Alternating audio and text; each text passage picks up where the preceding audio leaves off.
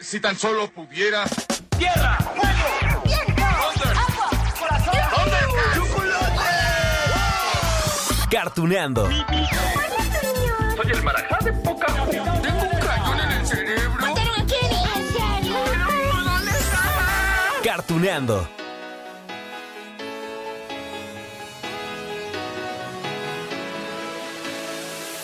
Hola amigos de Cartuneando. Ah, Bien, hoy nos vamos a meter eh, en algo así como una máquina del tiempo porque, miren, mi intención es destacar los tantísimos años que han pasado desde el estreno de las series animadas más populares de México, de América Latina también. Y no, no crean que mi intención es hacernos sentir mm, no tan jóvenes. no, hombre, yo sé que aquí puro jovenazo, ¿no? Comenzando, pues miren, por un servidor, por Pepe, que somos de la misma edad, eh, más de 30, menos de 40, ¿para, ¿para qué les decimos la edad exacta? Pero bueno, miren, sí les digo que me sorprende que a pesar de que muchos de estos animes, de estas caricaturas se estrenaron prácticamente en el siglo pasado, pues aún son exitosas. Es más, son vigentes. De hecho, estos animes y caricaturas son el gran motor de muchos eventos en México y en todas partes del mundo. Yo solo les recuerdo, ¿no? A ver, en los pasados olímpicos, en los Juegos Olímpicos, ya no se pudo hacer, pero se supone que los embajadores iban a ser Goku, Sailor Moon, eh, Pikachu, bueno, todos estos personajes, ¿no? Nos quedamos con las ganas debido a la pandemia, pero miren, ahí viene una nueva película de Dragon Ball Super. ¡Ah! Que les tengo una mala noticia, ahorita les cuento. Pero bueno, estoy seguro que va a convocar cuando llegue a millones de personas en los cines. Viene un concierto sinfónico de los Caballeros del Zodiaco en la Arena Ciudad de México, a la cual no puedo faltar. Allí voy a estar seguramente. Ya me vi, ya me vi. De hecho, es el primer concierto de Saint Seiya en toda América Latina que es apoyado. Que, que Toy Animation dan los derechos, no solamente de la música, sino de la imagen. Para poder ver, bueno, esa cosa va a estar espectacular. Ya les voy a contar. Y miren, en convenciones como la Mole Convention, que tendrá lugar este fin de semana en la Ciudad de México, gran parte del público va a conocer a los actores de doblaje. Sí, por ejemplo, que si de Dragon Ball, ¿no? Porque va a estar René García, Vegeta. Que si de Naruto, porque van a estar Isabel Martiñón, que es la voz de Naruto. Ay, Víctor Ugarte, quien interpreta a Sasuke. Y también Alfonso Obregón, que escuchamos como Kakashi. Sí, van a estar los tres y eso va a estar genial. Y lo mejor, ya platicamos con todos en Cartuneando. Eh, bueno, eso es genial, ¿no lo creen? Es más, vamos a escuchar una escena, ¿qué les parece de Naruto? Va, con los tres personajes. El más prometedor de los estudiantes, Sasuke Uchiha. ¿Es él? Sí, es justo él. El único sobreviviente del clan Uchiha. ¡Naruto!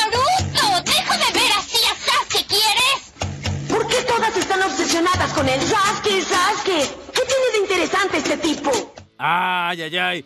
Yo nomás les digo, Naruto se estrenó en Japón el 3 de octubre del 2002. Sí, o sea que va a cumplir 20 años. ¿Ven a qué me refiero, amigos? O sea, estamos hablando de producciones que tienen, pues no son nuevas, ¿no? Ya tienen sus añitos. Y aún continúan en la historia, en el caso de Naruto, pues en la historia allí con el manga y que si Boruto y no sé qué tanto.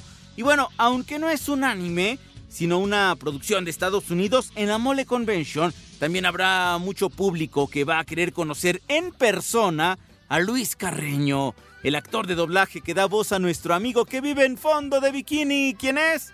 Sí, Bob Esponja. Él es uno de los invitados especiales. Si se acuerdan, ¿no? Que ya platicamos con él. Es más, les voy a recordar el saludo que nos dejó para todos los amigos de Cartuneando. Oye, ya como favor, ¿nos podrías invitar como Bob Esponja a escuchar Cartuneando? Claro. Hola, soy Bob Esponja y quiero que escuchen Cartuneando. Los quiero invitar porque es un programa muy divertido. Y después que terminen de escuchar el programa, vamos a comer cangreburgers en el crustáceo cascarudo. Ah, y les menciono a Bob Esponja en este capítulo especial sobre los aniversarios. Pues sí que se cumplen de nuestros animes y de las caricaturas favoritas, pues porque Bob Esponja tiene ya 20 años de su estreno. Bueno, más de 20, 23 realmente. Y claro, sigue vigente. Así que amigos, vamos a hacer un rápido repaso por estas series animadas favoritas de México y de América Latina para saber cuántos años cumplen y por qué siguen tan, tan presentes en nuestros recuerdos, en nuestras peticiones también para tener nuevo material, nuevas películas, nuevas temporadas de episodios. A ver, ya que mencionamos hace ratito a Dragon Ball, les voy a decir que este anime en el que conocimos a un niño con una cola de mono, sí, el niño Goku, cumplió 36 años de su estreno. Va para 40. ¡Ay, Dios mío! La creación del japonés Akira Toriyama continuó con Dragon Ball Z. Y de esa se cumplen ya 33 años de su estreno en abril. Y en cuanto a Dragon Ball GT, no, no crean que es nueva. Esta saga apenas cumplió un cuarto de siglo. Bueno, me encanta su canción de entrada, esa de Mi corazón encantado. Ya, ¿para qué la canto? Mejor vamos a escuchar un poco. No me digan que ustedes son Pilaf y sus amigos. ¿Verdad que sí? Tenía mucho tiempo que no los veía. Díganme, ¿quién es? No lo recuerdo, es el joven Goku, Gran Pilaf. ¿Es el niño ese que, que, que, se la pasaba molestándonos e interfiriendo en nuestros planes? Recuerden, amigos, que Dragon Ball GT nos relata las aventuras de Goku, de su nieta Pan, de Trunks, nada más que Goku vuelve a ser chiquito, ¿no? Si se acuerdan, y tienen que embarcarse a un viaje a través del universo para recuperar las esferas del dragón, pero con estrellas negras. De lo contrario, la Tierra va a explotar en un año. Al no estar basada en un manga escrito ni contar tampoco con la participación sustancial de Akira Toriyama, él nada más dijo, ah, ok, sí, que un nuevo proyecto va, háganlo. Pues bueno, Dragon Ball GT, pues no ha sido, digamos, como la más recibida o la mejor recibida del público, ¿no? Bueno, no es canon, no es una saga canon, es decir, Ah, dicen por ahí que si la descuentan no pasa nada en la historia, ¿no? Pero miren, si tiene una base de fans muy sólida, pues porque aquí conocimos la fase 4 de Goku como Super Saiyajin. Supremo Kaiosama, Goku está sufriendo una transformación. ¡Ay! ¿Qué dices? ¡Ha comenzado! ¡Ha comenzado el ultimefecto!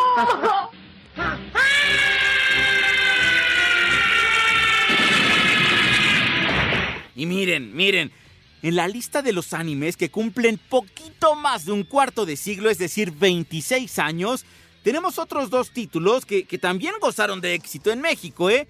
Miren, el primero es Samurai X. Sí, como no iba a tener éxito si en México somos fans de esas historias épicas, ¿no? Con peleas de samuráis, con katanas de por medio. Bien, la historia nos remonta a la dinastía Tokugawa, que según, pues bueno, allí hay un experto espadachín, ¿se acuerdan de él?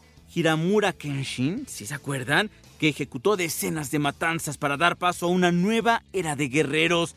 La serie inicia cuando Himaru pues salva a Camilla, una joven instructora de kendo de 17 años de edad. Eh, sí, lo salva de un grupo de ladrones que lo venía persiguiendo. En agradecimiento, ella pues le ofrece hospedaje, solo que los enemigos empiezan a aparecer para dar batalla. Por supuesto que este anime es una adaptación del manga creado por un hombre llamado Nobuhiro Watsuki, que a pesar de las grandes dosis de violencia, pues ya les digo, había katanas de por medio, o sea que había sangre también, pues contiene un mensaje de paz, en serio, de redención, que le valió pues la aclamación del público, ¿se acuerdan? Y con una cruz en la mejilla. Este sujeto... No olvides decir algo. La técnica utilizada por Batusai el destajador no es ni la camilla Kashin ni una desarrollada por ti. El estilo Hiten Misurgi es el de una gran espada asesina con velocidad divina que asegure el matarlos a todos. Bien amigos, otro anime que cumple un cuarto del siglo más uno, es decir, 26 añitos, es Detective Conan. ¿Se acuerdan que ya platicamos un poco de él en Cartuneando? Ok, les cuento que Detective Conan no solo ha tenido éxito en la televisión, no, pues también han llegado algunas películas a las salas de cine, principalmente de Japón. Acá a México han llegado pues en formatos caseros en este último cuarto de siglo, ¿no? Contando, imagínense, Detective Conan con casi mil episodios y 24 películas. Está basada en el manga escrito e ilustrado por Goshu Ayoma. Él nos presenta la historia de un detective prodigio llamado Shinichi Kudou. Él, miren, era, era todo un experto en las investigaciones, ¿no? Justo está en la investigación de un caso y fue envenenado con una droga experimental. Pero no se muere. En vez de eso, ¿saben qué pasa? ¿Sí? Que Sinachi pues empieza a encogerse hasta tomar el aspecto de un niño de 7 años. Y entonces pues para proteger a sus seres queridos decide cambiar de nombre y entonces ahora se llama Conan. ¿Saben en honor a quién? Al autor Arthur Conan Doyle. ¿En serio? Sí. Y bueno, allí comienza él a investigar, él como niño, pues una serie de secretos de una organización delictiva. Mi nombre es Bobby Jackson, tengo 17 años, reconocido como el mejor de los detectives, pero unos hombres me obligaron a tomar una droga. Así fue como me convertí en Conan Blasi. A pesar de ser un niño, mi inteligencia es la de un joven normal y para mí no hay caso difícil de resolver. Detective muy capaz. Bueno, bueno, vamos ahora con las series que tienen más, más de tres décadas, y más de 30 años de su estreno. Los Simpson. Oigan, que acaba de estrenar ya su temporada 33. Ya ven que ahora pues ya todo es plataforma streaming, ¿no? Entonces, pues ahora el estreno justo está en Star Plus. 33 años. Bueno, ya les dedicamos aquí tres episodios. Hemos analizado que, inclusive con los actores de doblaje, ¿no? Si estaría bien todavía alargar más la historia o no. Yo por lo menos le auguro a que va a llegar a los 35 años de existencia de Los Simpson, ¿no? Bueno, obviamente que les tengo que mencionar a Sailor Moon, que se estrenó en Japón en 1992. ¡Ja! Sigue conquistando millones de corazones de las personas del mundo. Digo, no en balde. Se ha hecho mucho alboroto, ya hay fiesta, ¿eh? Yo me, yo, yo me sumo allí a esa fiesta porque la versión cristal va a llegar por fin a Netflix en junio. Sí, claro, con todo y el doblaje latino, ¿no? ¿Saben cuál sería la mejor noticia de Sailor Moon? Ay, ya, que se animen a adaptar la saga de Sailor Moon Sailor Stars, pero en la versión cristal o en película como quieran, pero miren, pues si ya adaptaron los otros cuatro arcos o las otras cuatro sagas, pues ya, denos a los, a los fans de Hueso Colorado, pues ese regalito por el 30 aniversario de Sailor Moon. Ah,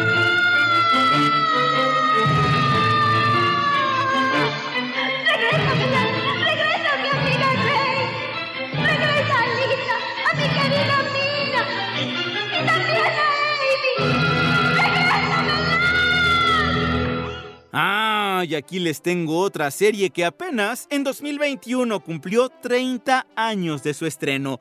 Nosotros lo conocimos como Las aventuras de Fly, aunque en realidad se llama Dragon Quest. Ah, es que aquí les tengo un par de situaciones que no son las más agradables, amigos, pero se las tengo que contar. Resulta que hace pocos días, apenas en marzo, principios de marzo, la empresa Toy Animation pues sufrió un hackeo tremendo. Les bajaron información de muchísimas de sus creaciones y eso va a tener consecuencias feas, ¿eh? bien graves. Toy Animation ya confirmó que ese hackeo costará que series como One Piece y Dragon Quest, ah sí, claro, porque hay una nueva versión de las aventuras de Fly, pues va a tener que pausarse indefinidamente. ¡No! Y si quieren una noticia todavía más fea, sí, todavía se pone más feo esto, prepárense. El estudio de animación Toei Animation ya se disculpó con sus fans y confirmó que la segunda película de Dragon Ball Super ¡Ah! Se retrasa de manera indefinida. ¡No! se supone que Dragon Ball Super Super Hero pues se iba a estrenar en Japón el 22 de abril, o sea, estábamos a días. En Estados Unidos, en México, en América Latina estaba anunciada para el verano, no había fecha, pero sabíamos que la íbamos a ver en verano. Ay, pero pues ya tendremos que esperar una nueva fecha, ¿no? ¡No! bueno, ay, aunque sea vamos a escuchar el tráiler, ¿no? Que ya había salido. Digo ya como consolación. ¡El mundo será nuestro! Tú debes ser el sorprendente Piccolo. Dime, ¿cuál es tu verdadera identidad? Esta vez no podrás escapar con vida, maldito gusano. ¡Esos malditos androides! ¡Los derrotaré, pase lo que pase! Ah, ya mejor le cambiamos de página, amigos. Y miren, les cuento que Los Caballeros del Zodiaco se estrenó hace 36 años en Japón y es una serie de la cual aún esperamos mucho. Dios, escúchanos, por favor. A ver, a principios de 1996, el mangaka Masami Kurumada creó el título que le ha dado fama mundial. Miren, era un título que retomaba elementos de la mitología, la religión, las artes marciales, la pelea. Su nombre, Saint Seiya, y se convirtió en uno de los mangas más ovacionados de Japón y el mundo entero. Y les comentaba que los fanáticos de Hueso Colorado de los Caballeros del Zodiaco estamos esperando mucho, mucho más. Pues porque, pues porque Masami Kurumada sigue con la historia, ¿no? Con el manga Next Dimension. Ay, pues que no se han animado a adaptar ahí en Toei Animation porque Kurumada pues es bien lento, ¿verdad? Y entonces no se quieren aventar el paquete de empezar a producir algo que, pues qué tal que no tiene un final cercano, ¿no? Entonces, eso sin olvidar que nos quedamos con las ganas de ver la continuación de ese spin-off llamado The Lost Canvas que se estrenó hace 13 años. Ese sí es de este siglo. Ah, nada más juegan con nuestros sentimientos, amigos. Pero también agradezco que Saint Seiya pues siga tan vigente y que cuando escuchamos a Seiya lanzando sus meteoros de Pegaso nos sigamos emocionando. Ah, bueno, porque sí, escuchamos la voz del fallecido Jesús Barrero, pero sigue aquí, presente con nosotros. Vamos a escucharlo. Aldebarán, sé cómo ganar esta batalla para detener tu gran cuerno. Romperé tu postura. Es como detener un rápido lance de espada. Estoy completamente seguro de que no tienes suficiente poder para eso. Lo voy a lograr con mi poderoso meteoro. ¡Meteoro de Pegaso! Oigan, ¿vamos a avanzar? Porque también hay animes que cumplieron 40 años. Es más, también 50 años. Es más, uno que está bien cerquita de los 60 años.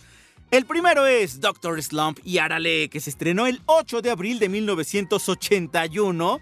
Les cuento que antes de Dragon Ball, el entonces desconocido Akira Toriyama, pues se catapultó a la fama, ¿no? Con un manga que, que, combinaba la comedia y la ciencia ficción. Lo bautizó como Doctor Slump.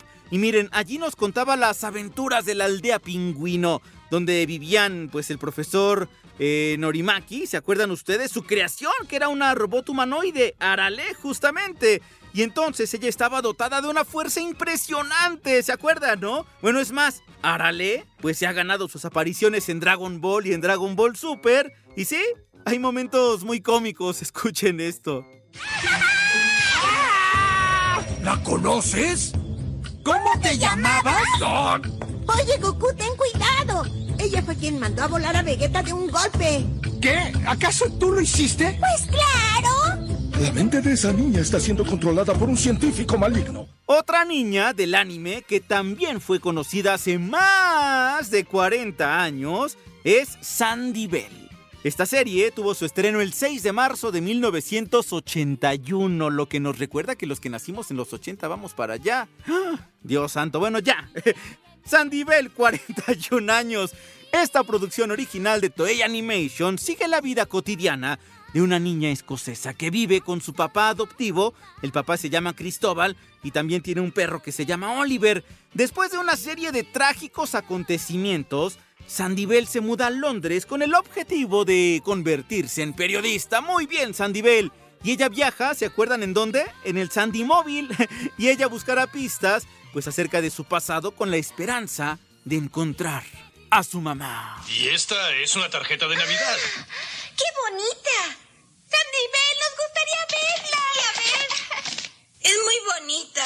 Papá, ¿qué sucede? Uh, no, nada, hija mía. Escucha, ¿por qué no terminas de arreglar el árbol de Navidad y dejas que los niños vayan a sus casas? Sí. Vamos, chicos, apresuren. Ah, claro, pero si hablamos de personajes femeninos del anime, es que es obligado mencionar a Candy Candy, que apenas en octubre cumplió 45 años de su estreno. Es que, híjole, ¿saben qué?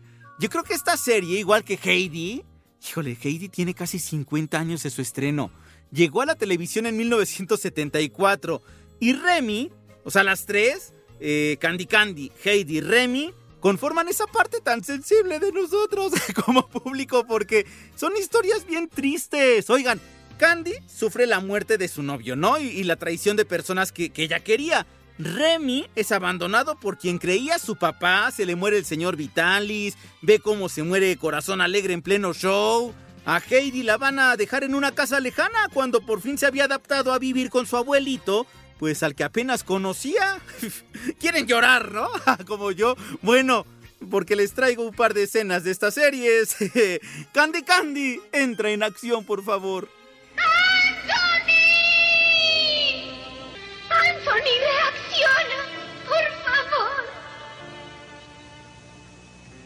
Anthony no responde. Candy sigue llamándolo, pero es en vano. ¡Qué triste!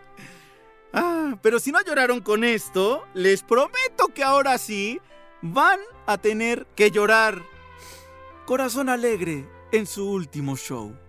Corazón Alegre, estuviste estupendo, es la mejor actuación de tu vida. Corazón Alegre.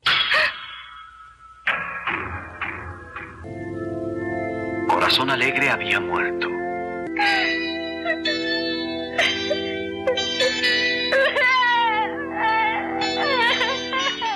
Corazón Alegre, ¿por qué? Eso sí es muy triste. Ay, amigos. Bueno, no, ya, ya. Mejor vamos a alegrarnos con otro anime, el último de nuestro recuento de aniversarios. Y, y- se merece un lugar especial porque esta serie se estrenó el 1 de enero de 1963. Es decir, que está más cerca de los 60 años, ¿no?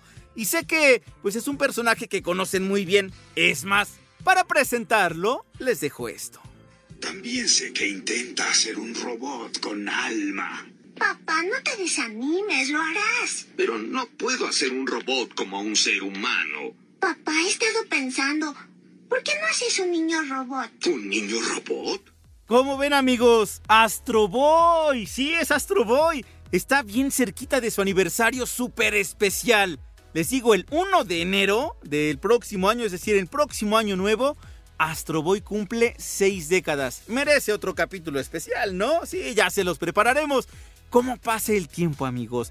Bueno, pues resulta, como les dije al principio, que todos estos animes son la base de un montón de eventos que se realizan pues en todas partes del mundo, como esto que se llama la Mole Convention, que tendrá lugar este fin de semana. Platiqué al respecto con Jorge Hermosillo, que es uno de los organizadores de la Mole. Vamos a escuchar un pequeño fragmento de lo que él nos comentaba justo sobre esta serie.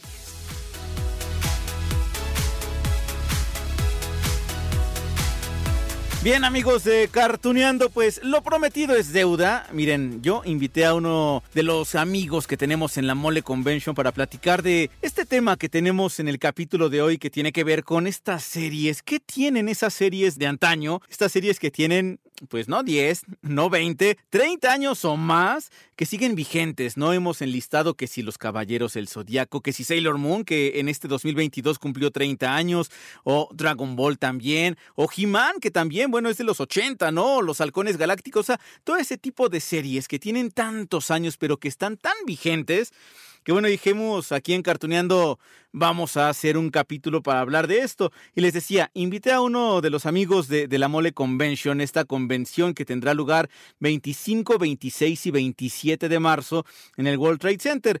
Y le hablé a Jorge Hermosillo, que es parte del comité organizador justo de, de la Mole Convention. Y aquí estamos, con el gusto de poder platicar al respecto. Primero te saludo, Jorge, ¿cómo estás?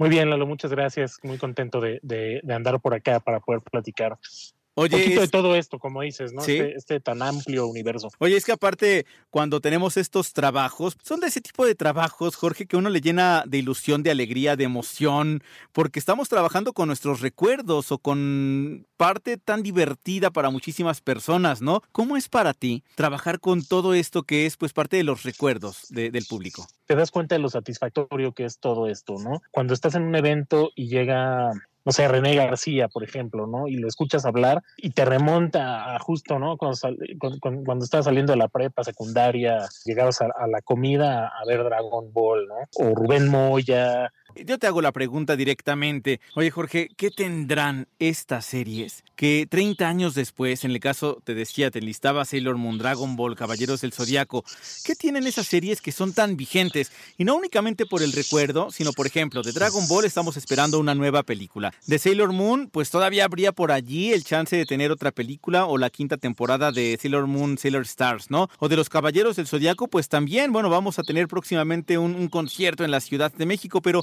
¿Qué tendrá todo esto que las hacen tan entrañables? Es parte de ti, de cómo vas creciendo, ¿no? Lo tienes tan arraigado en la memoria que vas creciendo con ello. Y pues Dragon Ball igual ha sido una franquicia que va, saca cosas constantemente pues te da chance de compartir con generaciones menores, ¿no? Y también es, es maravilloso ver, ¿no? Cómo se, se expande el amor a, toda, a todo esto, ¿no? Aparte eh, de, de, este amor que tienes y que dices que, que, que, es como una onda de herencia, ¿no? De, oye, hijo, hija, sí, sí, sí. ¿sabes que esta, esta serie está bien padre? Pero ¿sabes qué? Que aparte es como enseñarle a, a, los chavos, a las nuevas generaciones, que las series de antes, a mi consideración, eso sí es algo muy personal, tenían mucho mejor calidad en cuanto a los dibujos. No todas, porque por ejemplo Demon Slayer que sé que uno de los invitados que tienen para el viernes es Uras Huerta, que es la voz de Inosuke, ¿no? Pero, Inosuke. Pero, pero mira, eh, estas series, la mayoría de ellas tenían mucho mejor calidad en cuanto a animación las de antes. No sé qué es lo que pienses tú, pero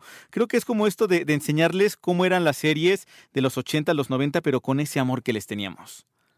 Sí, yo, yo de repente más bien me pasa al revés, ¿sabes? De repente como que como que a veces llego a pensar qué mal envejeció esta animación, ¿no? Pero pues sí, sí, es que se quedan en tu corazón. Siempre, siempre está ese, ese amor, esa compañía que te hicieron durante tanto tiempo, que lo único que quieres hacer es compartirlo, ¿no? Y qué mejor cuando, cuando te encuentras eventos en los que hay tanta gente con este gusto, con esta afinidad, porque de repente, pues a nosotros nos toca, al público le toca cada vez ir haciendo más amigos, porque estamos ahí por exactamente lo mismo. Y que también estaban por allí algunos de estos actores y actrices de doblaje y que cuando hacen estas eh, conferencias se llena el auditorio donde las realizan, ¿no?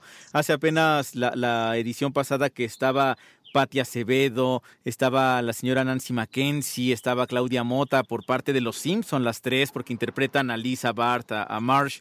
Eh, pero ahora, bueno, en este listado, les decía, tienen eh, también una agenda impresionante, ¿no? Emilio Treviño, que es eh, la voz de Spider-Man, Uras Huerta, que es justamente de Inosuke, de, de Demon Slayer. Está, ay, oye, pues está también aquí el señor Rubén Moya, el, el regreso a Grayskull, ¿no? Todo esto para el viernes, para el sábado va a estar por allí René García, eh, no hablando de Vegeta como tal, que yo sé que muchos le van a hacer preguntas de Vegeta, sino porque también es la sí. voz de Batman de Ben Affleck. Entonces, eh, yo creo que hay de todo. Eh, está Luis Carreño también, que hace algún, yo creo que dos años, platicamos con él en Cartuneando, es justamente sobre eh, Bob Esponja, que también es un personaje que ya tiene pues más de 25 años. Entonces, yo creo que todos estos personajes son súper nostálgicos, Jorge. Exacto, además también justo Luis, Luis Carreño, por ejemplo, lleva 20, 21 años haciendo la voz de Bob Esponja. Uh -huh. Es la voz de Bob Esponja, ¿no? Todavía. No hay de otra. Por ejemplo, también la, la mole es, es, un evento que, que, que, obra maravillas a veces, ¿no? En este caso, Rubén Moya y Romy Mendoza van a estar en, en un mismo evento por primera vez, ¿no? Creo que no, no, no trabajaban en nada juntos desde que grababan He-Man, como He-Man y Tila, respectivamente. Y ahora tenemos la oportunidad de que van a dar un, un, una conferencia juntos, van a hacer una firma de, de, autógrafos juntos. Entonces es bastante lindo también, ¿no? Ay, Jorge, pues bueno, ya se acercan los días. Repetimos 25, 26 y 27 en el World Trade Center. Y aparte es un aniversario pues especial porque son 25 años, 5 lustros, un cuarto de siglo, como ustedes lo digan, más rimbombante, pero vaya que es una celebración grande, enorme la que tienen enfrente. Sí, digo, no, no, no es nada fácil que una convención eh, en México llegue a, a, 25 años continuos. Eh, sí hubo convenciones que, que llegaron a, a muchos eh, años, a muchos aniversarios, pero con, con algunos breaks bastante largos, ¿no? Eh, la mole ha sido muy constante, ha tenido muchos cambios, por supuesto, para, para llegar a ser lo que es hoy. Eh, y pues también desafortunadamente nos tocó vivir el, el fin de, del mundo estos últimos dos años, que nos paró todo, ¿no? Entonces realmente también lo que, lo que esperamos poder hacer es ya quitarnos el, el evento que traíamos cargando para seguir hacia adelante, ¿no? Hay muchas sorpresas para, para las próximas ediciones también. Yo creo que va a ser una fiesta en grande. Jorge Hermosillo, yo te agradezco muchísimo estos minutos para Cartoneando.